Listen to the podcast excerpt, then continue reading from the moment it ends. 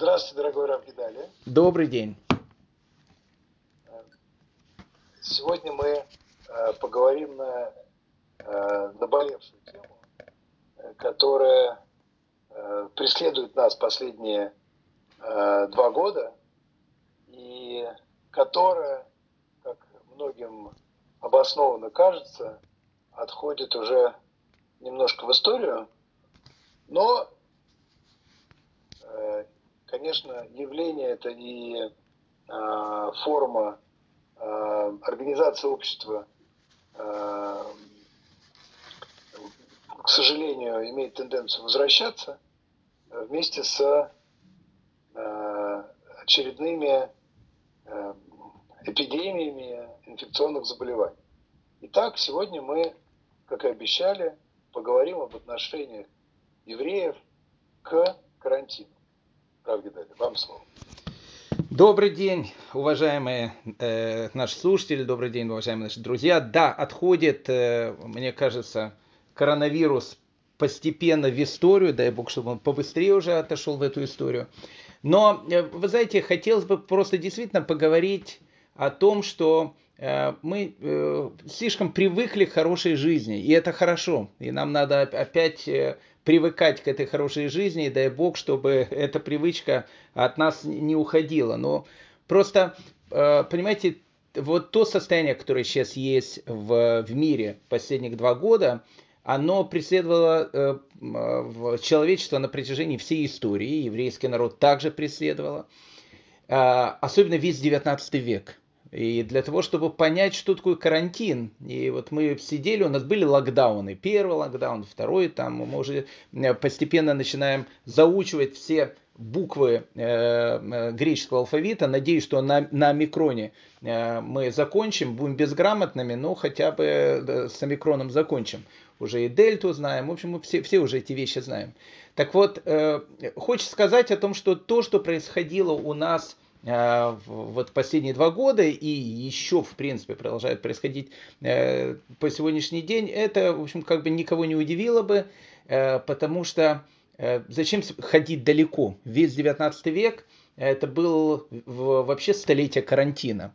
И для людей понятие карантина и нахождение в карантине было настолько естественным таким состоянием их жизни, что если бы мы им сказали о том, что мы вот посидели два года в карантине, а, и там жаловались и так дальше, а, они бы, наверное, нас не поняли. Поэтому сегодня для того, чтобы мы немножко рассказали про историю еврейского отношения к карантину, как принято было у евреев сидеть в карантине, мы сегодня с вами совершим путешествие с совершенно необыкновенным таким человеком, которого звали Мозес Монтифиори личность, ну, совершенно, совершенно титаническая. Я, я не, не подбираю слова, действительно, титаническая личность. Лорд Мозес Монтифиори, один из самых богатых людей Англии. Э, человек, который родился в Ливорно. Те, те люди, которые немножко э, слушают наш канал по еврейской истории, знают, что в Ливорно находилась очень старинная и очень богатая община выходцев из Португалии и из Испании. Вот он как раз э, был представителем этой вот общины, бывших маранов, э, лорд Мозес Монтифиори. Он прибрался в Англию, э, прожил со своей любимой женой Юдит, или как, которую назвали Джудит, огромное количество лет. Вообще он умер, когда ему было 100 лет. И когда ему было 100 лет, эту, эту дату отмечала Англия как национальный такой праздник. Ни много ни мало, хотя он опять же был евреем. А, они прожили совершенно необыкновенную жизнь. Э, она его была верной боевой подругой. Э, детей, к сожалению, у них не было, но вот память о Мозесе Монтифиоре, она настолько велика, что практически, наверное, в любой стране мира, э, практически, в, ну, практически в любой стране мира вы найдете еврейское учреждение, которое названо в честь этого великого филантропа и в честь этого великого человека. Начиная от Montefiore Hospital в Нью-Йорке, огромнейшая совершенно такая больница, заканчивая Montefiore Hospital в Мельбурне, где я в свое время жил, да и э, синагоги, которые находятся в старой части э, Иерусалима, э, которые, казалось бы, какое отношение не имеют к Монтифиоре, тоже названы в честь в честь э, Мойса Монтифиори есть несколько синагог. Да и мельница Монтифиори, зачем далеко идти? Любой человек, который при, приезжает в Иерусалим, входит через Явские ворота, видит эту известную мельницу, которая стоит на горе, вот эту мельницу, которую тоже построил Мозес Монтифиори. Так, так что э, для того, чтобы понять, что такое карантин, э, мы с вами постараемся совершить путешествие вместе с Мозесом Монтифиори, э, его поварами, слугами на его великолепнейшей карете э, с его боевой подругой и женой Юдит э, в землю Израиля. Он, он в земле Израиля был многократно. Мы, может быть, не э, столь подробно будем останавливаться на этом путешествии. У нас все-таки есть уроки по еврейской истории. Когда мы будем говорить о Мосе Монтифере, мы подробно о нем будем говорить. А сегодня немножко, кратко посмотрим но ведь это путешествие 1839 года, это была история карантина и, и история еврейского отношения к карантину. Поэтому э, то, что называется садиться поудобнее, мы начинаем наше э, повествование, э, такой вот э, фильм ужасов, он начинается, пугалки, э, для того, чтобы ты, ты посмотрел в окно и понял, насколько ты все-таки счастливый человек, что живешь в 2022 году. Э, как мы говорили с вами, весь 19 век э, это была история одного большого карантина. Причем карантин был по такому заболеванию, которое называлось холера. Э, холера, она есть и, к сожалению, до сих пор. В Москве вспышка холеры была, по-моему, в 60-е или в 70-е годы, я уже не помню. Мои родители рассказывали про холеру в Одессе. Я еще тогда не родился, но, в общем, рассказы такие были. Э, но, но сейчас это вот, ну, как бы как курьез, как чума. Ведь чума-то тоже сейчас появляется периодически, там где-то в Монголии, какого-то суслика скушали, ну и эпидемия чумы появляется. Но она такая маленькая, локальная, ее сразу же там э, забивают и все. И с холерой плюс-минус то же самое. Э, холера э, это, это эмблем 19 века. Ведь мы говорим с вами там Пушкин, там, не знаю, там Толстой, да, ну вообще, да все, все что угодно, 19 век. И мы э, забываем э, атмосферу, в которой люди жили. Знаете, э, любимые английские фотографии, это из области про английских привидений и пугалки английские. Знаете, была в 19 веке очень, очень такая, э, ну, развитая такая вот э, жанр фотографии, фотографировать с мертвецами. Это было принято в Лондоне. Э, не, не, не только в Лондоне, вообще в Англии, потому что умирали от холеры очень часто, и поэтому делали посмертную фотографию. Вот мертвого человека, особенно ребенка, не дай бог, могли посадить вот такую там позу, вот, как с книжкой в руках, или смотрящим в окно, это был мертвый человек уже. Нам это не понять совершенно, ну просто совершенно не понять.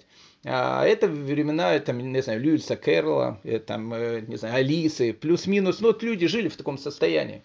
Ну, в общем, как бы э, не растекаясь мыслью по древу, хочу сказать, что 19 век это век холеры. Это не два года коронавируса, это 100 лет холеры. В принципе, холера, она существовала на протяжении, на протяжении там, тысячелетий. Говорят, одни еще писал даже Геродот. Но в Европе ее вообще не знали. Она плюс-минус рождалась всегда где-то в долине Ганга, э, ну и, как правило, распространялась по Азии. Э, там Индия, немножко Китай, немножко Азия. В Европу она как-то до 19 века не доходила. И вот э, произошло это не очень приятное знакомство с Европой. После так называемого года без лета, 1816 год, опять же, мы воспринимаем там 1812 год, это там Бородино, 1816 год, это молодой Пушкин и так дальше, а 1816 год, лучше нам в этот год было, было бы не попадать, так называемый год без лета. Э, было страшное извержение э, вулкана Тамбора на острове Суматра, погибло около 71 тысяч человек, это самое, наверное, сильное и страшное извержение вулкана, которое вообще было в истории человечества гигантское количество пепла, которое пошло на Европу. Но, опять же, чтобы было понятно, летом 1816 года, в июне месяце, в Нью-Йорке был снег и были заморозки. А, в, во многих европейских городах э, снег выпадал до июля 1816 года. Понятно, никакого урожая не было. Понятно, начинается глобальный голод. Э, понятно, цены, они начинают увеличиваться, начинаются какие-то миграционные определенные процессы. И вот э, на волне всей вот эти вот вещи, добро пожаловать, 1817 год, э, впервые мы видим э, эпидемию холеры, которая начинает э, приходить в Европу. Это была первая волна. Э, волна, кстати, была э, не самая страшная. А вот э, в 1829 году начинается, в принципе, вторая волна холеры. Не знаю, какой буквой ее называли, там дельта или омикрон. Но чтобы вы просто понимали, что вторая волна холеры, которая началась в 1829 году, она длилась 20 лет. То есть не год, не два, мы сейчас тут смотрим, э, сколько еще будет идти. Когда мы идем, дойдем до плата, еще неделя, вторая, 20 лет. С 1829 года по практически 1850 год. Да и мы все знаем эту э, холеру. Э, в, через год она пришла в Россию. Она была в 1830-31 году. Для того, чтобы просто было понятно, Э, за два года коронавируса официально в России э, погибло где-то 330 э, там, тысяч человек, 333 тысячи человек, не помню. За полтора года, холеры в России по официальной, опять же, статистике погибло 480 тысяч 457 человек. Ну, гигантское количество. Да и все холеру в России мы тоже очень хорошо знаем, потому что холера в России связана напрямую с классикой. Э, Александр Сергеевич, который наше все, который только-только женился на Наташе Гончаровой, э, влюбленный, едет э, в свое поместье Болдина. Он не собирался там долго сидеть в этом Болдино, собирался побыть там пару недель и смотаться оттуда, но тут начинается карантин, вот мы подходим к карантину. И Александр Сергеевич пробыл в Болдино почти что около четырех месяцев. И после этого у нас и возникает целый цикл произведений «Булдинская осень». И Болдинская осень, опять же, э, если так можно сказать, спасибо карантину и спасибо, э, опять же, в скобочках, той, той, той страшной эпидемии холеры, которая, в общем, как бы бушевала в России. Э, опять же, для 19 века и карантин, и эпидемия холеры, она тоже не была какой-то, каким-то новшеством, потому что до этого, когда холеру еще не знали, в принципе, в Европе царствовала чума. Э, и э, это царствование было довольно долгим, стабильным и очень страшным. Э, если вспомнить одно из самых первых, я не говорю про Юстинианову чуму начала эры, современной. Я говорю то, что было недавно, 1800, 1346-1348 год. Вот это вот так называемая эпидемия черной смерти, которая унесло 25 Э, миллионов э, жизней европейцев. То есть Европа, она превратилась практически в пустыню. И, чтобы было понятно, э, Париж опустел настолько, что в городе просто ходили стаи волков, потому что просто, просто не было людей. Так вот, для людей, которые жили до 19 века, и опять же и для евреев, и опять же с карантином, мы сейчас подходим к этой идее карантина, Э, вот состояние эпидемии это было, это было, ну не знаю, вот это, это было нормальное, настолько нормальное состояние, как сейчас, не знаю, там по, по, пойти покушать или там, не знаю, пойти погулять. Э, та же самая Венеция, потому что все, что мы говорим про карантин, так или иначе, оно все-таки связано с Венецией, и, и Венеция является родиной карантина. Э, чума, допустим, в Венеции была постоянно. Причем для людей, которые любят живопись, они по эпидемиям чумы могут э, э, следить и историю живописи высокого возрождения, если так можно сказать. Чума 1510 года умирает, по-моему, 32 года было. Джорджоне, совершенно потрясающий художник итальянский, необыкновенный художник, совершенно молодой, страшная чума 1510 года. Его, его друг Тициан, Э, он э, как бы сохраняет его картины. Сам Тициан доживает практически до столетнего возраста и умирает э, в эпидемии чумы 1576 года. Причем, с, когда он умер, он держал кисть в своих руках. Опять же, чума настолько известна, что ну, вот это вот та же самая чума 70-х годов 16 века, 1572 год – Э, в городе Цфате умирает э, величайший еврейский каббалист э, Аризаль. Рафиска Клури Ашкенази умирает в возрасте 38 лет, умирает тоже от эпидемии чумы. Незадолго до... Да, причем когда умирает Аризаль, мы не будем сейчас входить в эту тематику, но тут уже мы подходим к теме карантина. мы знаем, что когда эпидемия пришла в город, а она в, в Цфат и в землю Израиля приходила периодически, Аризаль сказал, что все жители вот, и все его ученики, они должны закрыться в неком таком большом доме с, с двором, они, в общем, полностью закрылись, Э, для того, чтобы не выходить и не заходить, чтобы не распространялась эпидемия, но несмотря на это, э, мы видим о том, что великий Аризаль, он умирает. За пару лет до этого, когда была э, также эпидемия чумы в Цфате, а, как я сказал, эпидемии, они приходили постоянно, вообще не, не, не только в, в землю Израиля, вообще приходили постоянно. Из Цфата уезжает Рафьосиф Каро, Э, находится в маленькой далекой деревне. Это, кстати, был один из способов спастись от эпидемии, убежать из города, пойти в какую-то деревенскую местность. И находясь там в карантине, находясь там в вынужденном изгнании, Рафьосиф Каро создает э, свой фундаментальный труд, э, без которого сейчас невозможно представить еврейскую жизнь, который называется Шульханарух. 1630-1631 год, э, страшная эпидемия чумы в Венеции, которая, в принципе, Венецию и выкосила. После этого э, и еврейский квартал Венеции практически перестал существовать. Да и Венеция сама погибла, около 46 тысяч человек.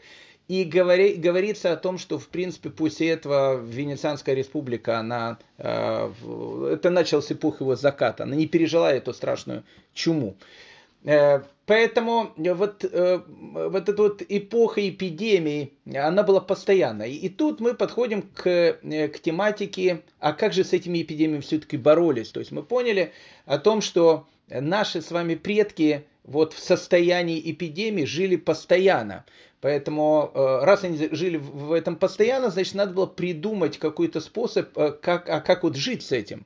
И вот здесь вот и возникает Э, система и история карантинов и еврейского отношения к нему. Ну, вообще, хочу вам сказать, что слово карантин, слово венецианское, как все уже, конечно, наверное, знают, э, во время коронавируса много об этом писали, происходит он от слова куранта, куаранта на э, венецианском диалекте обозначает 40, и вот как раз э, во время э, первой такой э, известной исторической эпидемии чумы 1348 года в Венеции возникают эти докторы с этими птичьими носами, которые сейчас являются героями карнавалов, и чумные доктора.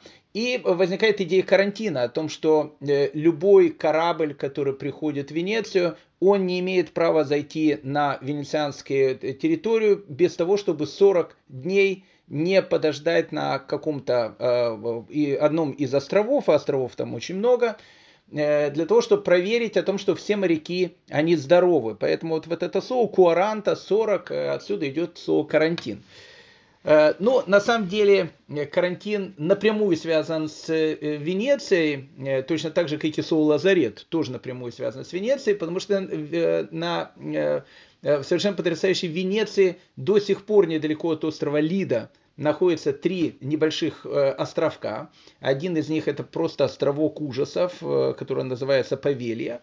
Э, а два довольно известных, это Лазареты и Лазарета Нуова, так называемая, новая Лазарета. А понятие Лазарет э, идет от города Назарет, э, или то, что по-нашенски называется Нацрат. Там просто была церковь Марии из Назарета.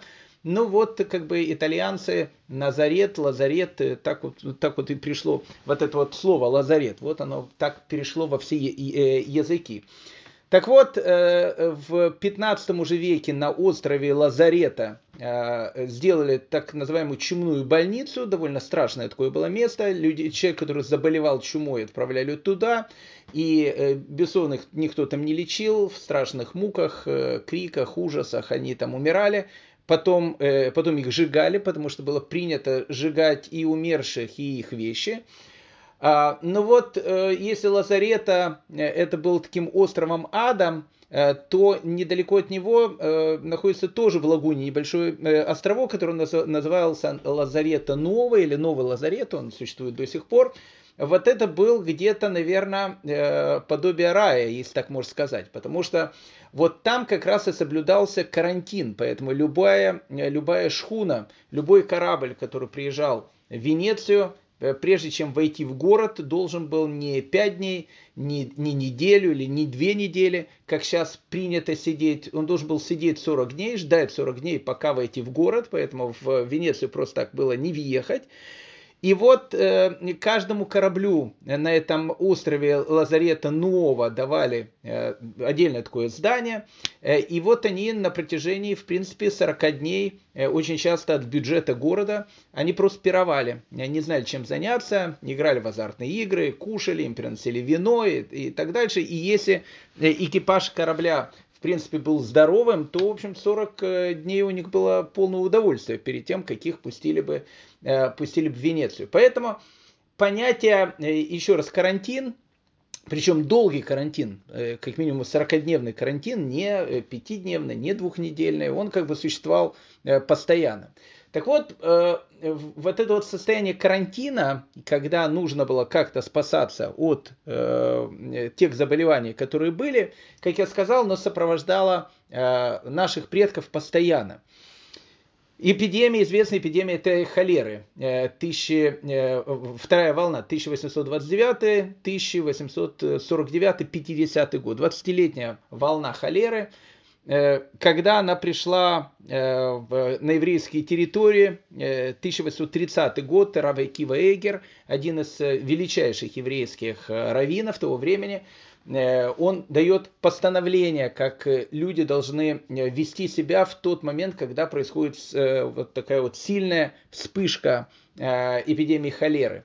Поэтому год 1830 запомнился тем, что Рафа Кива Эгер – Э, сказал э, о том, что э, синагога в Рошашана может быть заполнена только наполовину, то есть должно быть определенная социальная дистанция. У евреев это было очень-очень принято. А, более того, мы, по-моему, даже когда с вами об этом говорили, Рафакива Эйгер сделал определенную такую жеребьевку, по, которой, если человек приходил в синагогу на Рошашану, он не имел права приходить в синагогу на Йом-Кипур. Э, и, э, или наоборот, если он выигрывал, что он приходит на Йом-Кипур, он не приходил на Рошашану. Все это делалось для того, чтобы э, в синагоге было поменьше людей, которые соприкасались бы друг с другом и которые приносили бы друг другу чуму.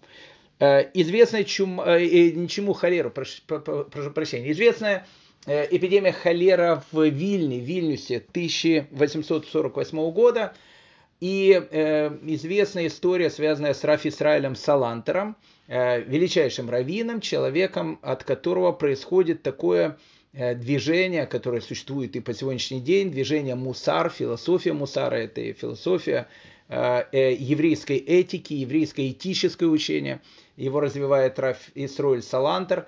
Так вот, э, во время вот этой страшной вспышки э, холеры 1848 года в Вильнюсе Рафис Роль Салантер э, э, не только делает там карантин, не только люди, которые болеют, они обязаны находиться там дома и э, не общаться с кем-то.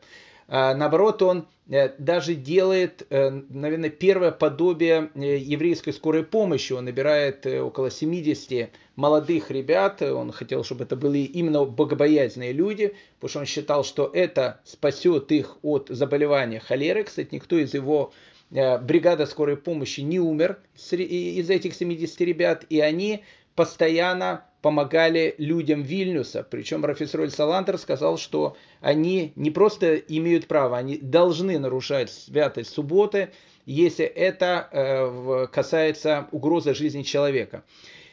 Известный Йом-Кипур 1848 года, который вызвал огромное э, количество разной и критики, и споров, но Рафис Роль Салантер был человеком очень-очень таким э, принципиальным. Э, перед началом Йом-Кипура хочу сказать, что это самый строгий пост, который есть у евреев.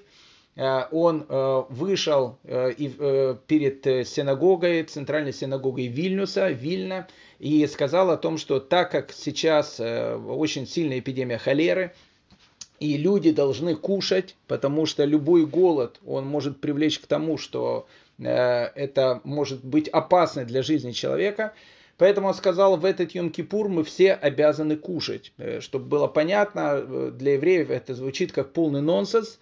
В синагоге начался ропот, потому что сказали, что ну как кушать в Йом-Кипур. И когда Рафисруль Салантер сказал, как кушать в Йом-Кипур, я вам покажу, как кушать в Йом-Кипур, он достал еду, прочел на нее благословение и начал кушать. Э, для того, чтобы показать общине о том, как надо справлять Йом-Кипур, кушая, э, потому что угроза жизни человека, она отодвигает все. Поэтому э, у евреев отношение и к карантину, а, и к заболеванию, оно на протяжении всей истории было однозначным, потому что жизнь человека, она как бы отменяет абсолютно все ограничения, которые есть в заповедях между человеком и Всевышним. Так вот, мы э, э, после э, такого долгого вступления все-таки возвращаемся к Мозесу Монтифиори, потому что я вам хотел показать на примере, что значит карантин. И вот, чтобы мы, услышав эту историю, может быть, немного немного с вами почувствовали о том, что, конечно, времена не выбирают, но мы живем, в принципе, не в самое плохое историческое время. Э, как я сказал, Мозес Монтифиори, э, человек э, совершенно такой необыкновенный, человек очень-очень состоятельный. В английском городке, который называется Ромсгит, он построил свой особняк, и в Ромсгите вот особняк Монтифиори до сих пор считается, наверное, самой известной достопримечательностью города, когда я сказал, что Э, э, Рафмойс Монтифьори умирает в столетнем э, возрасте, но столетний его юбилей отмечали. Ромсгет отмечал этот юбилей как национальный праздник. Это был все-таки герой города Ромсгета.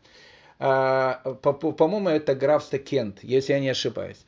Так вот, я хочу вам сказать такую вещь, что Мозес Монтифиори, который был один из самых богатейших людей планеты того времени, его жена Юдит – она была далекой родственницей Ротшильда, э, и ее сестра, она вышла замуж за Натана Ротшильда. Поэтому как бы две сестры, одна была за Монтифиори, вторая была за Ротшильда.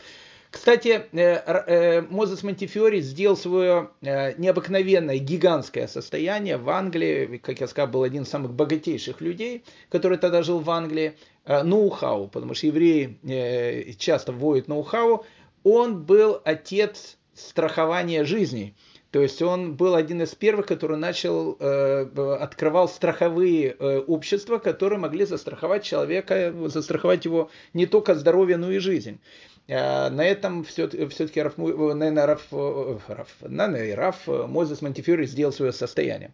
Так вот, я хочу сказать, что любой э, самый среднестатистический человек, который живет в 2022 году, я думаю, что Э, по уровню и медицины и так дальше живет намного лучше, чем э, э, Мозес Монтифиори жил в своем особняке в Ромсгете в 19 веке. Мозес Монтифиори, как я сказал, его боевая подруга Юдит, они необыкновенно любили землю Израиля. И огромное количество разных вещей, которые есть в земле Израиля, они так или иначе связаны с Мозесом Монтифиори. Первое свое путешествие в землю Израиля, у них было, по-моему, их либо 8, либо 9, э, он совершил в 1827 году. Э, опять же, чтобы было понятно нашим слушателям, э, путешествие из Англии в землю Израиля и обратно заняло 10 месяцев. В самой земле Израиля пробыли неделю. То есть все остальное время это, в общем, люди проводили в дороге. А, и вот второе путешествие, которое они выбрали не на самое, наверное, лучшее время, 1839 год. Вторая волна холеры уже шествует по Европе 10 лет, и конца и края не видно. Как я сказал, вторая волна длилась 20 лет.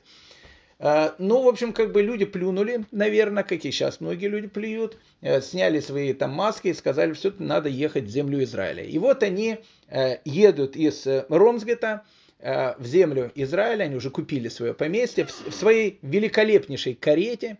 Э, эту карету сейчас можно, ну не эту, как бы копию этой кареты можно увидеть сейчас около мельницы Монтифиори в Иерусалиме. Э, это вот известная карета Мозеса Монтифиори со слугами, с поварами, с огромной прислугой. вот они решили, решают из Ромсгета в 1839 году ехать в землю Израиля для того, чтобы поехать в землю Израиля в те времена, нужно было пройти три официальных карантина. Причем хочу сказать, что эти три официальных карантина э, нашим уважаемым слушателям будет, мне кажется, интересно это узнать, существовали до 1936 года. Э, вот эти вот три э, официальных карантина. Э, первый карантин это Марсель, это морской порт. Э, второй карантин Бейрут. Лучше в бейрутский карантин не попадать было. Э, но Мозес Монтифиори с Джуди там проведут э, не очень счастливых э, две недели с змеями, пауками и другими не очень хорошими вещами. Ну и, конечно, Мальта. Мальта, на Мальте был тоже обязательный карантин. Плюс еще это холера, и, и она как бы, она в, не то в своем пике, она в вялотекущем состоянии, который длился 20 лет, но даже когда ее не было сильной, все равно карантин был обязателен.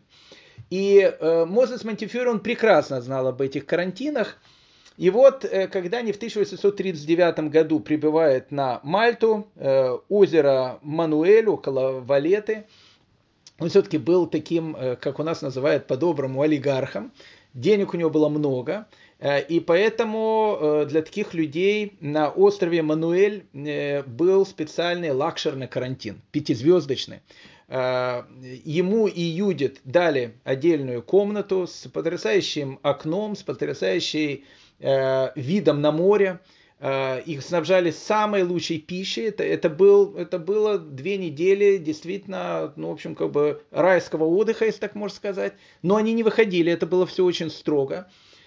Э, и вот, э, э, находясь в, около Валеты на Мальте, к ним начали приходить известия о том, что в землю Израиля ехать нельзя. Ну, то есть, ну, просто нельзя, потому что вот эта вялотекущая холера, она то возникала, то исчезала. А вот как раз в этом году гигантское количество смертей э, идет по всей Палестине, по всей земле Израиля, и э, люди, которые приезжают, говорят, туда ехать нельзя, во-первых, вас туда не пустят, все закрыто. Яфа, центральный порт закрыто, в Бейрут лучше было не попадать, потому что это самый страшный карантин, э, который там может только быть. И поэтому ехать туда нельзя. Очень, очень опасно, полная опасность для жизни ехать туда. А, но э, Мойнс Монтифиори говорит, что нет, он все-таки поедет, и он настаивает, чтобы его жена э, Джудит вернулась э, в Ромсгет, в их поместье, потому что это очень опасно. А, ну, она такая боевая подруга была, его жена, и она сказала, где ты, там и я, и, в общем, поехала с ним.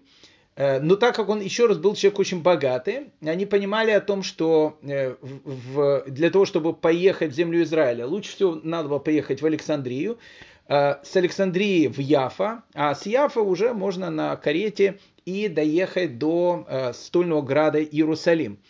Э, но в ту же самую Александрию тоже ехать опасно, потому что там карантин может занять до месяца. И, вся эта экспедиция, она займет огромное количество времени, которое вся будет проходить полностью в карантине. И тогда Мозес Монтифиори решает нанять так называемое карантинное судно. Я думаю, что сейчас таких э, э, суден нету. Вот идея для богатых людей, э, которая называлась Мигара. Это судно на Мальте полностью проверили, сказали о том, что никаких коронавирусы, холеры там нету.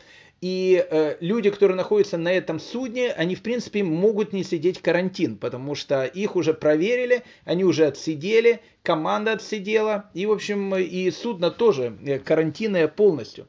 И вот, благодаря этому судну, которое они арендовали, они надеялись э, избежать вот этих длительных карантинов и, в общем, приехать э, в святой город Иерусалим. Э, где-то удалось, где-то нет. Э, они подъехали к Александрии, их, понятно, в порт не пустили. Э, вся Александрия находилась тогда в карантине. К ним подъехала специальная э, охрана. И Юдит Монтифиори вспоминает о том, что когда она давала паспорт, Александрийский таможенник не брал его руками, а брал щипцами, чтобы только не дотрагиваться, поэтому щипцами паспорт брали, щипцами паспорт смотрели. Они долго доказывали о том, что судно, оно абсолютно карантинное, давали документы и дали деньги какие-то. И когда с Александрией удалось, их выпустили в город, они не сидели в карантине, вернулись обратно, и вот они едут в землю Израиля. Яфа закрыта была полностью, и поэтому, доехав до Яфа, им сказали, что нужно ехать в Бейрут, потому что это единственное место, где они могут выйти на берег. А вот в Бейруте э, карантин был известный, э, и э, бейрутский карантин наводил на многих людей полный ужас, потому что он был очень долгий, этот карантин, и условия там были не такие, как на Мальте, несмотря на то, что Мозес Монтифиори был один из самых богатых людей в мире. А, им дали, наверное, самую лучшую комнату в бейрутском карантине, как самым богатым людям. Юдит вспоминала о том, что у них действительно был балкончик, который выходил на кладбище. Э, на этом кладбище хоронили тех, которые в этом карантине поумирали. Она говорит, каждое утро мы выходили, и вид наш был значит, на новые могилы. Ну и Юдит э, очень вспоминала пауков, которые там были, да и змей. Э, она вспоминает, как там ловили змей, которых было очень много в бейрутском карантине. Поэтому для Юдит Монтифиори это были, наверное, одни из самых страшных воспоминаний. Они там были две недели. После этого в принципе, дорога на Иерусалим была открыта, но города были закрыты. Каждый из городов из-за холеры был на карантине, поэтому Мозес Монтифиори, он э, не заходит в города, они, сами боялись заходить в города, они делают такой лагерь недалеко от города, где они, в принципе, ночуют, э, не заходя в город.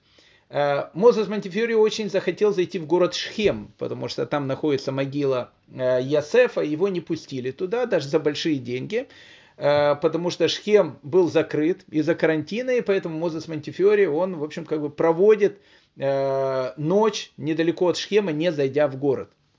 И вот э, в 1800, э, конец 1839 года, наконец-то они приезжают к святому городу Иерусалиму, а в Иерусалиме как раз вспышка, страшная вспышка эпидемия холеры. Они сделали свой лагерь на Масленичной горе, напротив Храмовой горы, там, где сейчас находится известное кладбище, поставили там свой лагерь, Э, и, в общем, как бы думали, заходить в Иерусалим или нет. Э, тут, э, узнав о том, что приехал такой необыкновенный человек, он очень состоятельный человек, Равин Иерусалима пишет ему письмо, в котором пишет о том, что, уважаемые господин мой Монтифиори, вся еврейская община Иерусалима вас очень ждет, Э, у нас все хорошо, у нас за день было всего лишь три смерти, это очень мало, э, позже до этого было намного больше, поэтому мы обеспечим полную безопасность, э, только заходите в город, но, в общем, как бы Монтифиори не решается зайти в Иерусалим. Тогда к Монтифиори в лагерь приходит губернатор. Монтифиори пишет о том, что с губернатором за руку они не здороваются. Все вещи тоже идут через щипцы, друг другу ничего не передают. Э, губернатор уверяет э, Монтифиори о том, что э, сам власть турецкого султана гарантирует полную безопасность и жизнь уважаемый Мойзес Монтифиори, только чтобы он приехал в Иерусалим, это будет огромная честь. Монтифиори говорит, нет, мы вот на Иерусалим будем, значит, наблюдать тут, с видом на город, на храмовую гору. А потом приезжает английский консул с женой, которые были тоже в Иерусалиме, и умоляет Моса Монтифиори приехать в Иерусалим, войти в город. Э, и жена э, уверяет Юдит о том, что все, все безопасно, все абсолютно нормально, она сама живет, и дети у них живут в Иерусалиме, эпидемия там сейчас намного меньше. И в конце концов, э, вот то, что умоляли Мойса Монтифиори и жители Иерусалима, и консул, и губернатор, Юдит сказал, ну давай тогда все-таки мы столько проехали, столько перетерпелись, войдем в город. Конечно, в городе их встречали по-царски. Э, это была совершенно царская встреча. Э, все приходили и э, ждали о том, что Мозес Монтифиори поможет. Мозес Монтифиори привел, привез туда 12 мешков денег. То есть вот караван вез 12 мешков денег. И вот эти все деньги он, безусловно, раздавал Иерусалимской общине. Очень сделал щедрые пожертвования. Они были в Иерусалиме буквально пару часов. э, турецкие солдаты охраняли, чтобы к ним никто только не подходил, потому что, опять же, все это было очень опасно. Э, и вот э, после такого длительного, огромного путешествия, которое заняло у них столько времени, столько мучений, они в Иерусалиме побыли пару часов и понимали о том, что возвращаться надо обратно. Э, ну и тут начинаются все их приключения, о которых мы не будем говорить, будем говорить потом на уроке. Они приезжают в Хайфу. А в Хайфе каждый город имеет свой карантин. А в те времена считалось о том, что все вещи, для того, чтобы э, было понятно, что они нормальные, их надо либо обкурить чем-то, специальными э, травами, но в Хайфе считалось, что их нужно окунуть в Средиземное море, щелочная такая среда, она все убивает. И сказали, что окунуть нужно все. Все вещи, карету, все наряды Юдит, Монтифиоре. И сидеть в Хайфе две недели.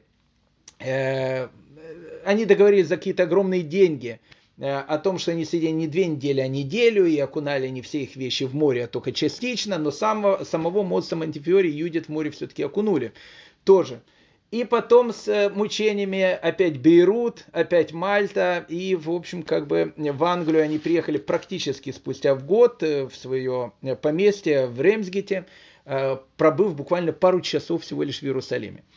То есть к чему я всю эту историю э, рассказал? Я и не всю рассказал, я частично рассказал для того, чтобы э, чтобы э, услышав обо, обо всем этом, мы поняли о том, что наши локдауны э, в, с телевизорами, с хорошими условиями и так дальше, это все, конечно, добрая, э, добрая такая сказка, которая была по сравнению с тем, как жили э, самые, что не есть, богатые люди – Поэтому э, э, хочется пожелать всем нам, перед тем, как мы сейчас начнем там отвечать на какие-то вопросы, о том, чтобы э, наш карантин в нашем поколении, который мы увидели, такой лайт вариант – Э, это, этого было достаточно на нашу жизнь, чтобы он уже поскорее закончился, а я готов вам рассказывать огромное количество историй, как было э, вещи с карантином когда-то, для того, чтобы наводить э, какой-то ужас, и с другой стороны приятное впечатление о мысли о том, что все-таки в какое счастливое время мы с вами живем,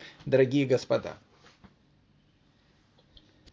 Виталий, большое спасибо. Честно говоря, Э, такой бы истории еще послушали бы мы с удовольствием. Может, у вас есть еще минут на 10-15, так мы э, само внимание.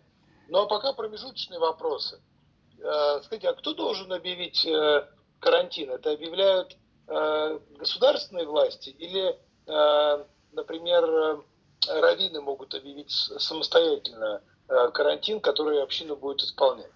В Талмуде написано четкое правило о том, что когда эпидемия приходит в город, человек обязан э, закрыться в своем доме, обязан э, поменьше выходить на улицу. Э, и, в принципе, сам еврейский закон, он, кстати, опять же, как принято у евреев, это очень важная вещь. Сам еврейский закон говорит о том, что если человек болеет и, и, и, и знает о том, что он болеет, и может заразить другого человека, то это считается одним из самых э, страшных таких прегрешений, которые только есть. Поэтому, в принципе, с точки зрения еврейского закона, если человек плохо себя чувствует, он не имеет права идти в общественное место, чтобы, э, чтобы из-за себя э, не ставить в опасное положение других людей. Поэтому, в принципе, еврейский закон регламентирует с древнейших времен еще, со времен там, до новой эры, если так можно сказать, с талмудических времен, о том, что э, во времена эпидемии э, люди, они э, не собираются вместе, они находятся в каких-то домах, пореже выходят на улицу, пореже встречаются друг с другом. И то, что мы видели историю с Раф Исролем Салантером 1848 годом, иногда даже сами раввины общины, Э, подчеркивали то, что евреи должны нарушать даже еврейские законы, э, если э, вещь касается угрозы жизни. Потому что тот же самый Рафис Роль Салантер вспоминает историю, связанную с очень известным раввином из Вильнюса, который считал о том, что эпидемия может быть не столь сильная, не столь страшная, чтобы нарушать еврейский закон. У него заболел внук – И для того, чтобы его внук выздоровел, э, там нужно было ну, действительно выполнить какие-то действия, которые являлись нарушением шаббата. Он сказал, что ни в коем случае это делать нельзя. И Рафисроль Салантер сказал э, э, своим этим ребятам, 70 ребятам, его скорой помощи, о том, чтобы как-то отвлечь Равина, отвлекли этого Равина, пришли в дом, где находился его внук, зажгли огонь, приготовили там какие-то лекарства, в общем, как бы они нарушили святость субботы для спасения жизни этого человека, э, и, и они, его спасли, и они ему спасли жизнь. Поэтому история, которая перекочевала, наверное, в, в какое-то христианское мировоззрение. Это известная история, когда к Иисусу приводят больного, и он говорит, что в субботу он не лечит, Э, точ, точнее нет, он как бы лечил, ему сказали, что у нас в субботу не лечат. Э, эта история довольно странная, потому что э, действительно, если человек не настолько болен, что у него есть угроза для жизни, суббота не нарушается, безусловно, Э, поэтому есть другой день, воскресенье, можно его совершенно спокойно полечить. Но если есть какая-то угроза для жизни, то, в общем, как бы все законы, они отодвигаются. То же самое касалось и насчет карантинов, и, и насчет э, вот, еврейского отношения к любым э, заразным заболеваниям, которые были. Так все-таки объявляет, карантин ты должен объявить сам себе, объявят раввины или объявит государство? И какое взаимоотношение между этими тремя э, источниками решения карантина? Ну, например, могут ли быть между ними, очевидно, могут э, противоречия? Могут, могут. И мы видели в, в эпидемии э, коронавируса о том, что, э, к сожалению, и в еврейской среде э, были люди, э, соблюдающие, религиозные, которые считали о том, что э, они согласны э, о том, что карантин объявлен государством, это очень серьезная вещь, но э, просто в, самом начале э, коронавируса все считалось, что это большая только шумиха, а из-за шумихи еврейские как бы, законы, э, святость там, субботнего дня и так дальше, она не особенно от, а, а, отодвигается. Поэтому э, большая часть еврейского населения религиозного э, во время э, вот, того же самого коронавируса, начала его, они сказали, что если государство сказало о том, что это серьезная такая вот вещь, то действительно закрывали синагоги, отменяли там службы, которые были и так дальше. Но была какая-то часть, которая решению государства не подчинялась. И, и это, кстати, было очень плохо, потому что на них всех показывали пальцами. Я хочу сказать, что таких людей были единицы. И, кстати, были не только среди евреев. Но среди евреев это особенно позорно по одной простой причине, потому что евреи всегда в этом отношении э, были впереди планеты всей, э, во время всех эпидемий, которые были, вот отношение евреев к эпидемиям и к санитарным нормам и так дальше было очень-очень э, строгими.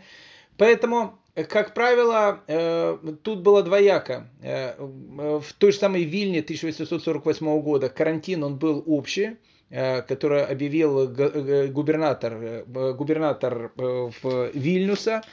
Но Раф Израиль Салантер делает дополнительные какие-то вещи, связанные с карантином, поэтому Тут это не суть важно. То есть, если государство объявляет карантин, с точки зрения еврейского закона, община должна подчиниться решению государства. Потому что существует такой еврейский очень важный закон, который называется Э, закон государства закон. Э, э, Дина де Малхута Дина, то есть то, что в, в, в, дает законодательство государства, каждый еврей это обязан сделать. Поэтому, в принципе, по этому закону еврей не может переходить на красный сигнал светофора, потому что государство сказало о том, что это, во-первых, а, опасность для жизни, а, б, с точки зрения государства запрещено переходить. Еврей не может ехать в машине, не пристегнувшись ремнями, потому что это, а, опасность для жизни, б, просто закон государства, а еврей не имеет права нарушать закон государства.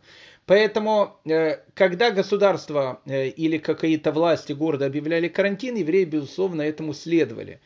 Но что было первичное, еврейский карантин или общегосударственный, сложно сказать. Я думаю, скорее всего, еврейский, потому что евреи, э, зная о том, что такое болезни, что такое эпидемии, а, опять же, в самом же Талмуде, как я сказал, этому уделено определенное место – как только начиналась какая-то опасность, они сразу закрывались, и очень часто они это делали намного раньше, чем делали сами городские власти.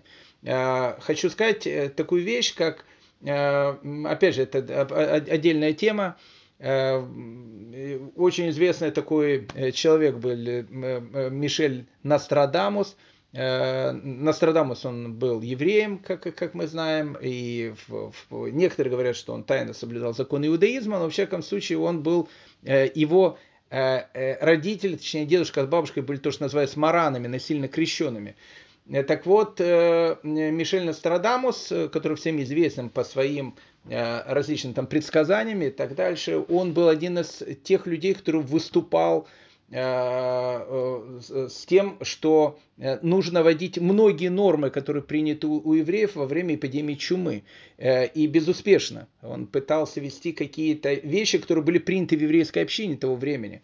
Поэтому, когда были обычные эпидемии чумы, евреи тоже, безусловно, умирали, но очень часто умирали намного меньше, потому что санитарные нормы и нормы, опять же, еврейского карантина, э, которые прописаны в еврейском законе, они были очень-очень такие жесткие.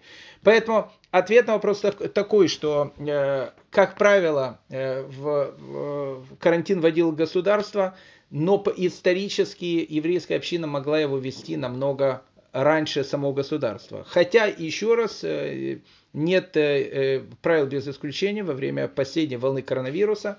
В самом начале, как я сказал, были некоторые еврейские общины, некоторые, я хочу подчеркнуть это, э, их было очень мало, которые посчитали о том, что, в общем, государство дует на холодное, и, в общем, как бы не очень соблюдали карантин, и, в общем, как бы многие люди из-за этого э, и заболели, к сожалению, некоторые из них скончались.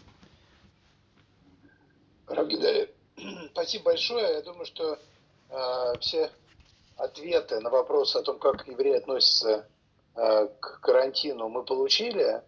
Э, я отдельно попрошу вас э, в этом нашем телеграм-канале сделать ссылочку на лекцию из канала о еврейской истории, где вы рассказываете о судьбе выдающегося эпидемиолога, инфекциониста Владимира Хавкина, нашего с вами Э, человека, который родился в Одессе, который э, избавил человечество от э, холеры и чумы, и, будучи выдающимся ученым, учеником Мечникова, руководителем лаборатории в Институте Пастера в Женевском университете. И есть отдельные книги уже вышли, кстати, о, о нем за последние годы. Но вот, например, для меня вы были э, человеком, который переоткрыл масштаб этой личности. А, я, конечно, читал о нем и его трудах э, в университете, э, но почему-то его персона, во всяком случае, в западном полушарии не получила такого ну, вот, громкого признания. Почему? Причина, по которой он не получил Нобелевской премии, тоже мне кажется, загадочный а, Нобелевское время по медицине. Но в а, Индии, например, крупнейший институт микробиологии в, а, имеет, носит его имя, а, и сейчас идет возрождение интереса к его персоне, к его трудам. Поэтому я уверен, что нашим слушателям было бы очень интересно Э, вернуться, кто уже слушал эту лекцию, заново прослушать лекцию, в которой упоминается э, судьба э, этого выдающегося врача, прежде всего и ученого. А в завершении нашей сегодняшней беседы я хочу попросить вас сделать небольшое отступление. Понятно, что темы, начинающиеся с вопроса «почему?», мы рассматриваем в других ваших телеграм-каналах, например, в прекрасном канале э, о диалоге с интеллигентным скептиком. Вот. Но тем не менее, мне кажется, здесь очень уместно все-таки попросить вас э, на самом верхнем, э, если так можно сказать, уровне понимания э, объяснить нам, почему э, в иудаизме принято относиться так трепетно к человеческой жизни. Ведь иудаизм рассказывает о том, что жизнь в этом мире только небольшой фрагмент э, существования души в э, других многочисленных мирах. И более того, душа возвращается э, в этот мир через процессы реинкарнации. Так вот, почему стоит сохранять эту жизнь ценой нарушения законов, которые релевантны, если так можно сказать, в, во всех мирах, общие размеры, значимость которых, наверное, э, превосходит значимость этого нашего материального мира. Да, это хороший вопрос, но постараюсь на него ответить на одной ноге, как э, сказать, известный каббалист э, Рафмойши Боярский, он скажет, что говорит, все пройдет, говорит, и любовь, и радость, безусловно, то есть как бы жизнь человеческая, она конечна, но э, почему в, в, в э, еврейском взгляде, почему евреев так принято трепетно относиться к человеческой жизни? Э, ну, наверное, первый ответ, потому что сам Всевышний говорит о том, что нужно трепетно относиться к человеческой жизни, потому что человек создан по образу и подобию Бога. Но тут есть еще одна вещь, которая, наверное, является самой существенной – Э, с точки зрения еврейского закона человек приходит на эту землю не просто так, не для того, чтобы покушать, не для того, чтобы посмотреть э, зим, открытие зимних Олимпийских игр в Китае. То есть он приходит в этот мир с какой-то ну, намного большей задачей и целью, которая есть у человека. А задача это, э, опять же, то, что тоже называется стоя на одной ноге, заключается в выборе. Человек должен выбирать между добром и злом, между плюсом и минусом. И э, должен э, так, так, набирать так, так называемых максимальное количество духовных бонусов. Поэтому человеческая жизнь очень важна, потому что когда человек уходит из этого мира, все, что он набрал в этом мире, все, оно уже, оно уже с ним. Оно не сгорает, но оно не, не прибавляется. Поэтому э, в этом отношении жизнь человека можно посмотреть как игру. А любую игру, э, и, и, и человек понимает, что чем больше он будет играть, тем больше он сможет, э, э, ну, как бы, если так можно сказать, заработать духовных бонусов, которые, которые есть у него, выполнить какие-то, сделать какие-то добрые дела в этом мире. Поэтому каждая минута человеческой жизни, она поэтому так цена. И поэтому если человек, он относится к своей жизни, э, то, что называется, спустя рукава, и, и сокращает свою жизнь, за это он будет отвечать, потому что, во-первых, это плохо для него, а во-вторых, э, в иудаизме всегда человеческую жизнь рассматривали не как то, что принадлежит конкретно человеку, а то, что э, Всевышний дает человеку на временное пользование. А давая тело, в котором находится человек, Всевышний хочет о том, чтобы оно было здоровым, о том, чтобы оно хорошо выглядело, и о том, чтобы оно максимальное количество времени работало. Поэтому, э, наверное, из-за этого отношение к святости человеческой жизни так важно в иудаизме. Настолько, настолько важно, что э, сам Бог говорит о том, что можно э, отвергать все заповеди, связанные с Ним, только для того, чтобы сохранить человеческую жизнь, только для, для того, чтобы человек был жив. Есть только три случая, когда человек может пожертвовать своей жизнью. Во всех остальных случаях человеческая жизнь, она считается самой святой, что есть у человека в этом мире. Ну уж раз мы это упомянули, что это за три случая? Три случая – это когда еврея э, предлагают убить другого человека, э, либо убьют его, он должен умереть сам, но не убить другого человека. Второй случай – это когда человеку э, заставляют заниматься противоестественными, прошу прощения, половыми какими-то связями, Э, развратом, он должен умереть, но это не сделать, не нарушить. И третье, это вещь, связанная с идолопоклонством, когда еврея заставляют, чтобы он поклонялся идолам, э, либо его убьют. Написано, что в этом отношении человек должен отдать свою жизнь, но не э, становиться идолопоклонником. Во всех остальных случаях, которые есть, и соблюдение субботы, и соблюдение кашрута, Э, если там человека заставляет там нарушить шаббат или его убьют, он должен нарушить шаббат. Заставляют нарушить кашрут или его там, э, не знаю, тоже убьют, нарушает кашрут. Э, но опять же это в тех случаях, когда есть угроза для жизни. Поэтому, ну вот эти вот три случая, они считаются это единственные вещи, когда человек должен отдать свою жизнь, но не нарушить. Спасибо, Равгидали. Давайте все вместе прикладывать все возможные усилия, чтобы мы жили долго, жили счастливо.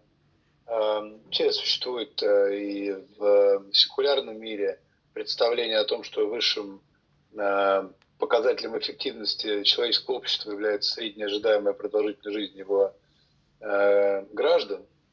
И потому что в том числе, если человек живет долго, он живет и счастливо. По-другому люди долго не живут. Поэтому лахаем за жизнь. И шаббат шалом. Шаббат шалом. Спасибо большое, и э, чтобы все были здоровы и счастливы. Вот ваши слова, э, они очень-очень важны. Если человек живет долго, то значит он, скорее всего, живет счастливо. Поэтому всем желаю жить долго и счастливо. Спасибо.